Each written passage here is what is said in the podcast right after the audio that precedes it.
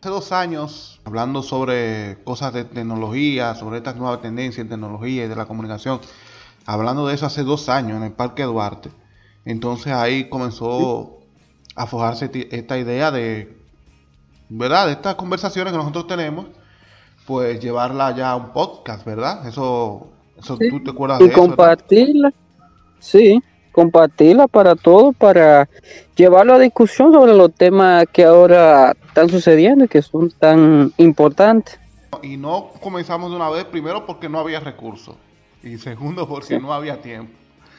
Eh, la- las agendas de, de cada uno de nosotros chocaban, entonces pues eh, ya después, ah, bueno, ahora después, cuando uno ya estaba prácticamente listo, eh, entonces llegó la pandemia y esto pues ya cambió todo. Sí, Sí, retrasó un poco, pero y entonces ya pues tú me lo recordaste un- hace un tiempo, ¿no fue eso? Hace un mes, más o menos. no hace como dos, yo creo, Ok. que vi, decidí preguntar a ver si continuaban. Ya, bueno, y entonces ahí lo retomamos y aquí estamos hoy.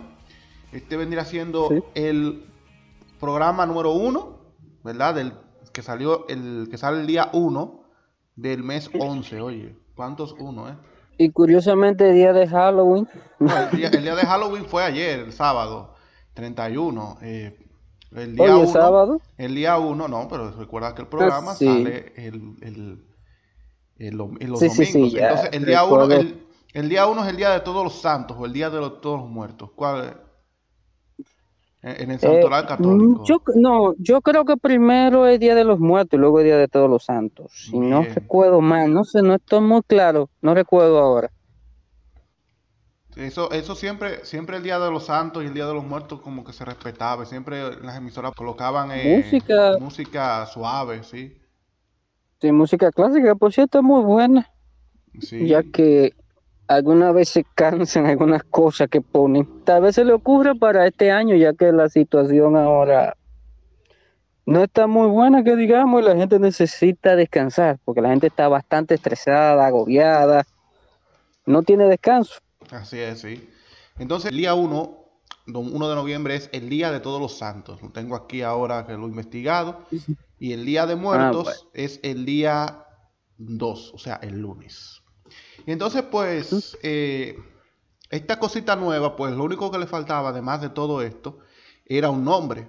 Y entonces, pues, eh, Sí. pensando, pensando y pensando, entonces eh, se me ocurrió este, que ya, pues, es el que está, es el definitivo. El jalón de oreja. Aquí, sí, pues, es bastante bueno. Sí, entonces aquí vamos a hablar sobre eh, crítica, ¿no? Sobre todos los temas, pero al mismo tiempo enfocándonos en la crítica a, a la actualidad, a la política y a la sociedad. Entonces, Sí, bastante bueno. así es. Bueno, con ustedes Jesús Daniel Villalona y Carlos Paulino del otro lado. Estaremos en este jalón de orejas. Espero que les guste este podcast de unos 15-20 minutos de duración. Así que iniciamos.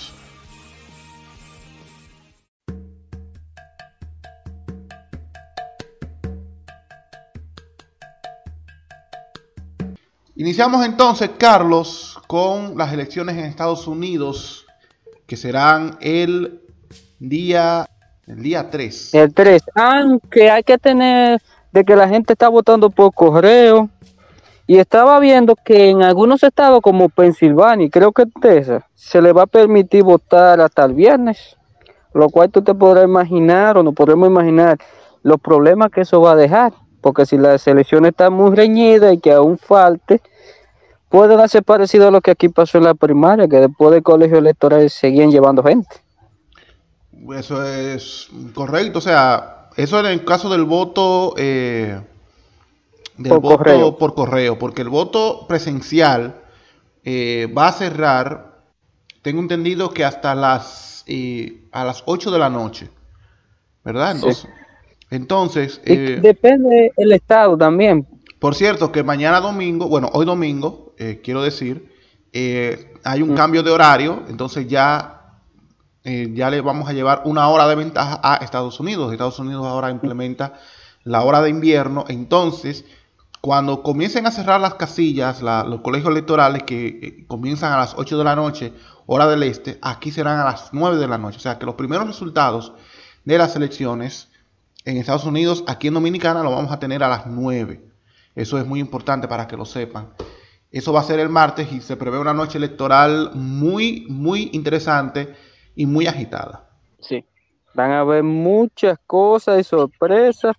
Los candidatos, algunos como que no quieren reconocer mm, ciertas cosas, principalmente Trump. Aunque Biden ya está diciendo que en Pensilvania puede haber fraude, lo cual mm. es un poco peligroso y más en un país que está dividido. Sí, sí. Hay una gran polarización política en Estados Unidos. Em, esto, esto es lo que ha dejado cuatro años de un gobierno que no se ha preocupado en tratar de, de construir junto con otras personas que piensen diferente. O sea, Donald Trump, hay que decirlo, para mí, a mi juicio, eh, no ha sido un presidente para todos los estadounidenses, sino para un grupo que piensa como él. No, porque él se enteró y se vio desde un principio, aprendió un plan muy bueno, creo, de lo que dice divide y vencerá. Y él sabe que dividiendo la población es que puede ganar, mantenerse. Si no mantuviera los grupos divididos como están, es muy difícil poder mantener. Y ve, con todo y todo en las encuestas ya se le está secando, porque Biden le lleva 14 y ya yo vi que tenía como 7. Y hay que ver, porque hay estados como Pensilvania, Texas, Florida y Arizona, que son un poco peligrosos, que no está muy claro. y quien ganó en esos estados está casi seguro que ganó la selección. Sí, y entonces el voto por correo, pues eh, en la noche electoral nosotros vamos a conocer resultados que preliminares, pero si esos resultados eh, dan un resultado muy ajustado, será el voto por correo que va a decidir ya cuando se conozca, ya sería a partir del viernes entonces, que conoceríamos el resultado y posiblemente pues nos lleve un mes, o sea, un mes conocer ya el resultado definitivo, o sea, y todo esto por, por una sencilla razón, o sea, nada, en Estados Unidos no están utilizando el voto por correo porque quieren, sino por la situación pandémica y porque no es verdad que muchas personas, millones de personas se van a aglomerar a hacer fila eh, el día de las elecciones. Aunque hay que ver porque los republicanos están dispuestos a votar el martes. No, claro que sí. Porque es que la gran parte de los republicanos le hacen caso a Trump y dicen así ah, que todo está seguro y que todo está bien. Pero los demócratas no confían en ello. Y eso, claro, por la. Y, o sea, el principal aval de no creer en, en esa situación de Trump, de de no ir a votar el día de las elecciones, el, día martes, es por la mala gestión del sistema de salud de Estados Unidos y del gobierno propio de los Estados Unidos, porque cuando el doctor Fauci, que es el, encargado, ¿no? el, epidemiólogo, Correcto, el epidemiólogo principal contra la crisis del coronavirus en Estados Unidos, dice una cosa, entonces viene Trump y dice otra cosa. Entonces, con esa situación, muchos los opositores a Trump no creen en él y por eso pues van a preferir más el voto por correo. Sí, entonces hay que ver, porque te digo, para mí eso va a traer acto de violencia si las elecciones se dan muy ajustadas el, el martes, entonces se pueda votar hasta el bien en algunos estados, entonces ellos van a tratar de llevar a su gente lo más que se pueda y, por ejemplo, Biden dijo que si Donald Trump no reconoce los resultados, él mandaría el ejército a que se fuera. Es algo curioso que en la primera democracia del mundo pase cosas así. Porque eso en países comunes esto es común. Aunque parezca increíble, aquí suele pasar o algún que otro país africano. Pero en Estados Unidos ya demuestra lo dividido y lo y lo parcializado que pueden estar. La pérdida... prácticamente eso, ¿Sí? eso le da más fuerza al ejército, aunque parezca increíble las fuerzas militares que cogerían más fuerza, porque prácticamente con quien ellos estén, es prácticamente quien tiene poder. Entonces aquí en América y en el mundo eh, los militares están cogiendo mucho poder. En México tienen un control increíble, igual que Brasil. Entonces si aquí en América Estados Unidos coge ese camino, preparémonos que puede ser un poco peligroso. Ay, ay, ay, bueno. Eh, entonces, eh, eso demuestra además la, pérdida de la calidad democrática de los Estados Unidos, de vivir en una sociedad democrática donde Estados Unidos y desde, desde, cualquier punto de vista se puede acusarla de lo que sea, o sea, que es un país eh, imperialista, que es un país que quiere imponer su visión del mundo frente al resto, que por ejemplo en la Guerra Fría, que fue un país que pisoteó a los países latinoamericanos que no seguían su línea, pero si hay algo que se destaca de Estados Unidos, aunque no es, por ejemplo, no, no está al nivel de otros países, es eh, un sistema donde la ley se impone por encima de, quien sea. Por ejemplo, por eso fue que, por ejemplo, Nixon renunció a la presidencia de los Estados Unidos y por eso casi, casi votaban a, Bill Clinton en la presidencia. Eh, Lo más curioso es que Donald Trump ha puesto en juego todo eso porque ha criticado todo. Sí. Y ha puesto su público en contra de muchos jueces y de muchas cosas. E incluso recuerdo yo cuando Xi Jinping en China logró ponerse, perpetuarse en el poder, ya que en China era prohibida la reelección más de dos veces. Correcto. Tú aspirabas, el partido te reelegía dos veces y ya, y ahí no pasaba más, y él lo puso ya perpetuamente. Entonces dijo que le gustaría que eso se pudiera hacer también en Estados Unidos. Entonces ya tú puedes ver la idea por dónde va. Que prácticamente líderes populistas traen ciertos problemas. Y Donald Trump no es que uno tenga diferencia porque ha sido económicamente muy buena, su estrategia económica ha funcionado, pero ese modelo populista y divisor de la población trae problemas, porque al final es como una caja de dominó. Si se cayó un dominó, se cayó todo. Y al caerse todo trae serio problema. Y hay que tratar de armonizar. Y él se ha alejado mucho de sus socios europeos. Y con China ni decir. Entonces no, no es muy bueno. Y eso que ha hecho en Israel, a reconocer al mover la embajada, eso es un crimen, porque en serio, no es nada malo contra Israel, pero Israel es un estado genocida. En Palestina lo que está pasando es algo muy grave. Y ella darle el apoyo, eso es muy peligroso. En Palestina, mucha gente no lo sabe aquí en América, pero en Europa sí son conscientes. En Palestina es muy peligroso y el peligro más grande son las fuerzas israelitas, que pueden matar a cualquier ciudadano simplemente de que por una amenaza. Si hay niños hasta de 10 años jugando condenata de 20 años. Ay, ay, ay. Y sobre eso, eh, la República Dominicana, la Cancillería ha anunciado que eh, va, está planteando reconocer a Jerusalén como capital y eso va a traer problemas. Pero vamos a dejarlo ahí porque estamos hablando de Estados Unidos. Entonces, esperar a que entonces el martes, expectante con esa eh, noche electoral, ver ese resultado y entonces ver qué sucede después con lo que es el voto por correo, que como me dices, el viernes estaría terminando ya de recibirse y a partir de ahí entonces comienza el escrutinio, el conteo de esos votos por correo, que si Trump comienza ganando, pues yo creo que va a ser una mala noticia porque todos esos votos por correo obviamente van a ser demócratas. Se dice ya que son 67 millones de votos por correo. Ah, sí, ah, lo más probable es que sean de 70, 80 millones que voten. O sea, eso es por encima ya de lo que fue eh, el voto. La de la, o sea, ya eso es el 60% de todo el voto total de las pasadas elecciones de 2016. O sea que. Sí, porque mucha gente también está votando por correo por miedo a violencia del martes. También, sí. Eso nadie lo está tomando cuenta. Correcto. Entonces, pues vamos a ver qué va a pasar. Y por supuesto, el próximo domingo a menos que una situación pues, de emergencia mayor lo amerite, pues estaremos aquí comentando esos resultados. Seguimos entonces, Carlos.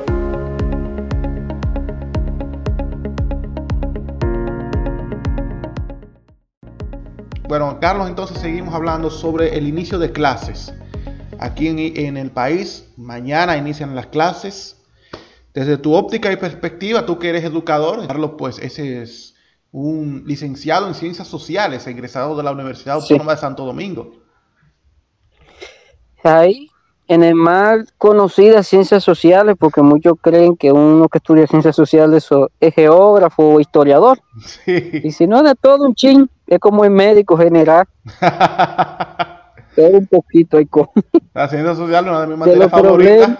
Una de mis materias favoritas ciencias sociales, pero que ya después de llegar a la universidad, entonces entendí que ciencias sociales no es solo historia, sino un amplio abanico de, de conocimientos, ¿verdad? Aunque ahora ya el sistema educativo, gracias a Dios, cambió y a los estudiantes lo van a definir bien. Quien vaya a estudiar historia sea historia y geografía, porque es que en verdad uno no está claro. Sí. Este sistema educativo es el problema. No, Yo sí estoy claro prácticamente, porque me gusta más la geografía, pero a uno le dan ahí es un sancocho, que hasta mango tiene. No, eh,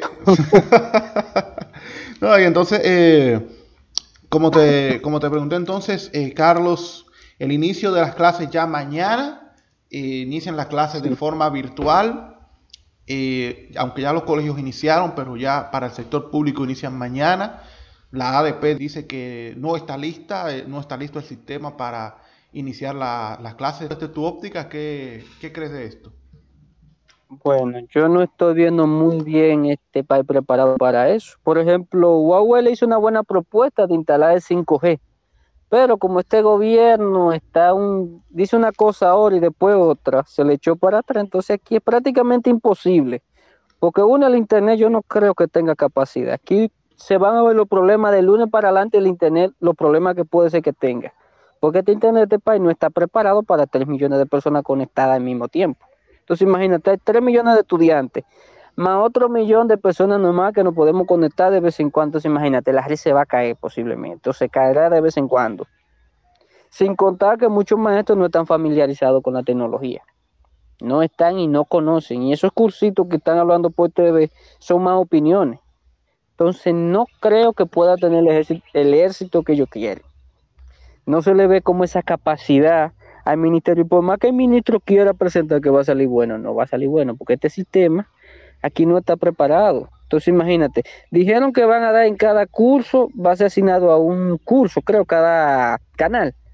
Pero imagínate una casa que son tres y los tres están en cursos distintos. Y solamente hay una televisión. La van a partir en tres. Sí, la van a partir en tres. Entonces ahora con él no se pueden mover de un lugar a otro. Entonces la tecnología, no todos tienen celular o internet sin contar la fibra, como dije, no tiene capacidad de aguantar tantas personas, que ha sido un error. Este país debió de tener una fibra óptica de internet bastante buena con esa capacidad. Pero aún aquí las autoridades no muestran voluntad y ahora con el alejamiento de compañía china va a durar mucho más porque Estados Unidos no tiene la capacidad de poder instalar el 5G. Entonces es muy difícil que se pueda lograr algo aquí. Por lo menos este sistema veremos pero muchos me están diciendo de los maestros que yo estaba hablando que sería un éxito si llega a un 30% de personas que se conecten. Yo espero que sea un 50%, pero no están esperando que sea más de un 30% o un 35% menos de que se pueda conectar. Eso es un fracaso, porque de 3 millones que apenas puedan acceder un 30% o un 40%, va a ser un fracaso. Y eso sin contar que los estudiantes pongan cierta falta de voluntad ver la temática que se tenga porque en verdad no es que se va a cambiar mucho y los estudiantes cuando viene a ver también se pueden aburrir, que es otro gran riesgo. Si se aburren en la aula, imagínense en la casa.